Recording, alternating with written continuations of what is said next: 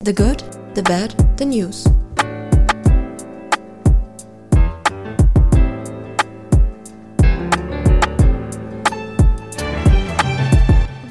Es geht schon los. Yes. Hallo. Hello. Es ist Sonntag, der GBN-Zeit und wir sind wieder für euch da. Genau. Wir hoffen, es geht euch gut und ich würde sagen, wir fangen direkt an. Nicht lang schnacken. Kopf in den Nacken.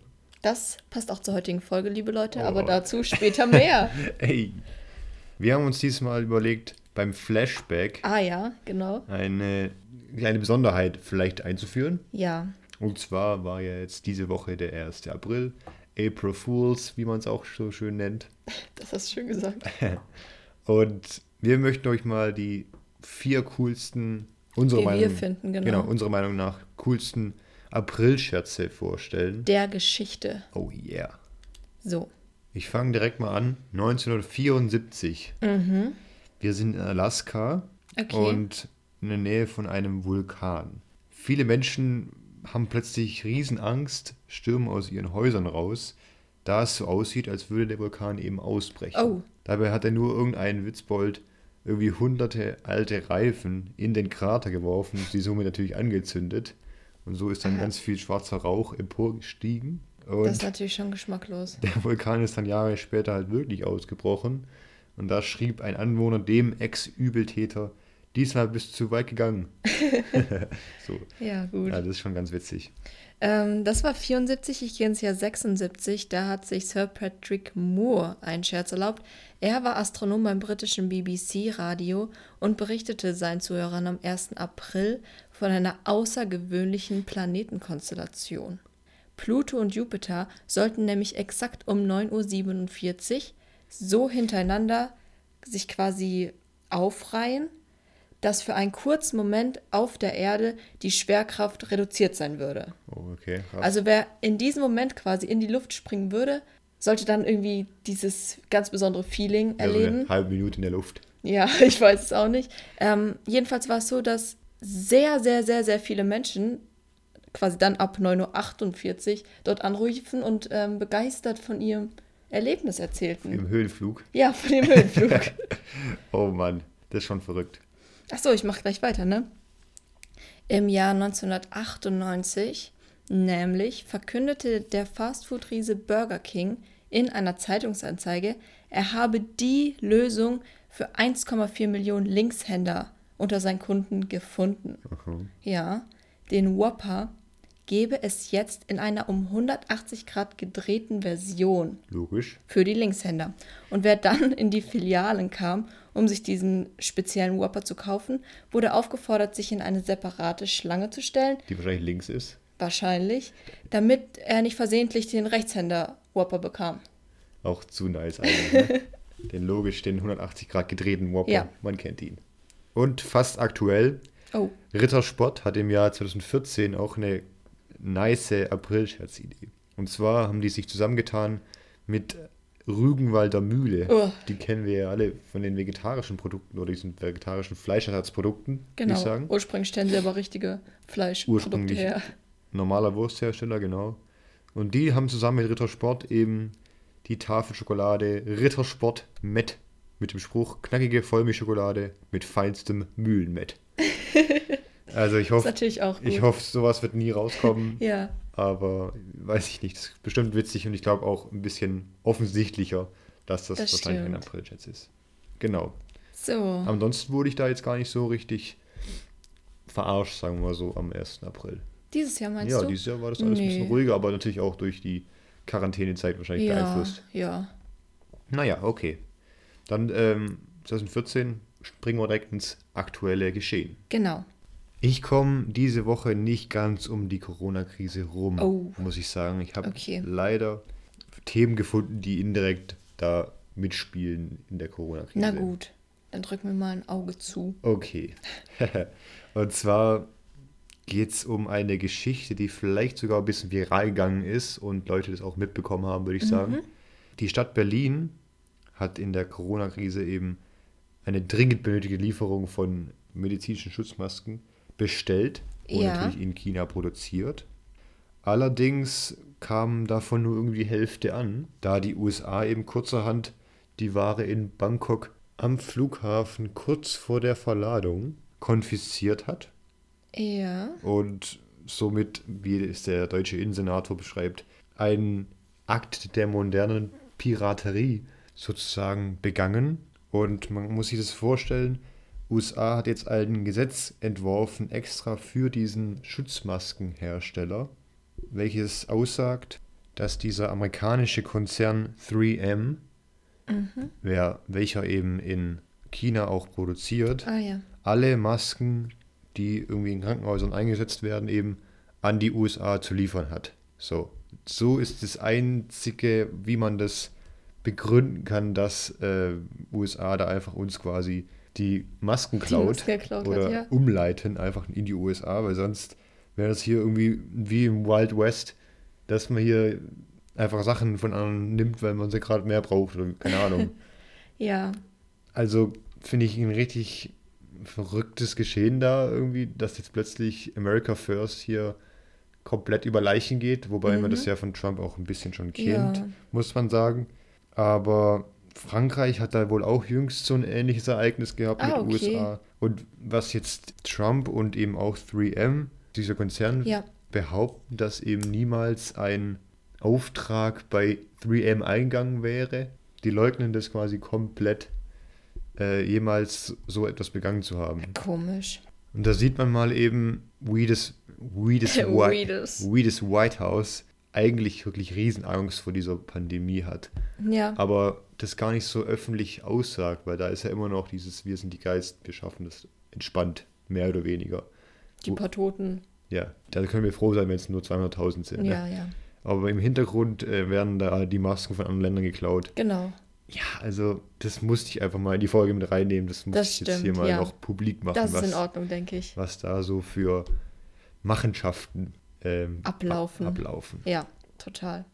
Dann wechsle ich in ein komplett anderes Thema Hui. und in ein komplett anderes Land und es geht um etwas, was wir hier noch nie besprochen haben. Im Amazonasgebiet in Brasilien gibt es seit einiger Zeit immer wieder auftretende Konflikte. Und zwar zwischen der indigenen Bevölkerung, die dort angesiedelt ist, und illegalen Holzfällern, die zum Teil Brandrodung betreiben. Ja. In den letzten fünf Monaten wurden nämlich fünf indigene Führer des Guayayara-Stamms ermordet. Und der jüngste Mord ist eben am Donnerstag, vermutlich am Donnerstag passiert.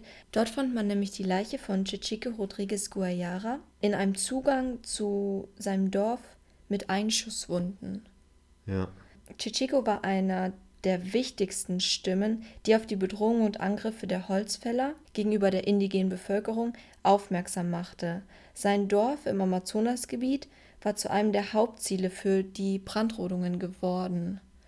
Und ähm, ja, wer genau für diesen Mord jetzt verantwortlich ist, ist schwer zu sagen. Also das ist bis jetzt unklar, weil er wohl auch von Seiten der indigenen Bevölkerung zum Teil bedroht wurde. Also es ist schwer dazu sagen. Aber es können natürlich auch irgendwelche offiziellen sein, oder nicht? Ich weiß es nicht. Ähm, das ist unklar. Was relativ klar ist, ist allerdings, warum diese Lage im Moment so eskaliert. Und das hat mit Brasiliens Präsident Bolsonaro zu tun. Wem auch sonst. Ja, der hat nämlich seit seinem Amtsantritt die bestehenden Regeln für die Rodung des Regenwaldes gelockert. Und wir erinnern uns ja an die wirklich verheerenden Waldbrände im letzten Sommer in diesem Gebiet Auf jeden Fall. die ja zum Teil auch dadurch entstanden waren, dass eben Brandrodung außer Kontrolle geraten ist. Und Bolsonaro hat eben diese Brandrodung ja mehr oder weniger erlaubt. Also den illegalen Holzfällern droht keine Strafe mehr dafür. Und er Äh, unternimmt einfach nichts mehr. Genau, der Regenwald ist für ihn Wirtschaftskapital Kritisch. und für die indigene Bevölkerung natürlich Heimat und Schutzgebiet. Das ist ja eine sehr kritische Lage. Ich weiß nicht, ähm, wie weit das dann noch dort eskalieren wird. Oh je. Bis es halt keinen Urwald mehr gibt wahrscheinlich. Wir hoffen es mal nicht. Genau. Gut. Gut, da finde ich leider auch keinen passenden Übergang zu meinem Naja. Thema. ähm, es geht um Udo Lindenberg. Ja, da, da fällt mir jetzt auch nichts ein spontan. Da gibt es keine gute Brücke. Und zwar zieht dieser nach 26 Jahren aus dem Hotel Atlantik in Hamburg aus. Ui. Unglaublich, oder? Also der hat jetzt 26 Jahre im Hotel gelebt. In einer Hotelsuite, drei Zimmer, hat Ah. er 26 Jahre seines Lebens verbracht. Okay. Und die Corona-Krise spielt da eben nur so mehr oder weniger mit rein.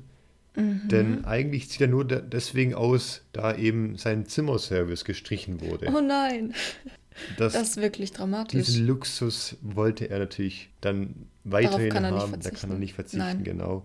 Und lebt nun an einem geheimen Ort, um die Krise zu überstehen. Oh, Ganz mystisch. das sind natürlich wichtige Nachrichten heute. Ja, man kann ja auch mal ein bisschen Ja, entspannte Nachrichten bringen, ne? Das stimmt. Entspannung. Ähm, entspannt war es auch für zwei Diebe, Oh. die in der Nacht zum Montag in Amsterdam einen Einbruch begangen haben. Okay, warum war es entspannt? Also, erstmal zum Anfang. In Amsterdam im Museum Singer wurde in der Nacht zum Montag eingebrochen und der Frühlingsgarten geklaut.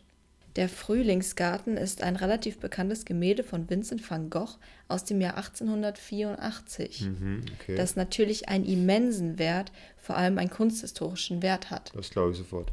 Und unter anderem wegen der Corona-Krise waren krankheitsbedingt weniger Sicherheitskräfte im Einsatz. Was auch noch dazu kam, das Gemälde gehört eigentlich gar nicht dem Museum Singer, sondern war nur dorthin ausgeliehen worden im Zuge einer Ausstellung. Oh nein. Ähm, eigentlich ist es im deutlich äh, besser gesicherten Museum von Groningen untergebracht.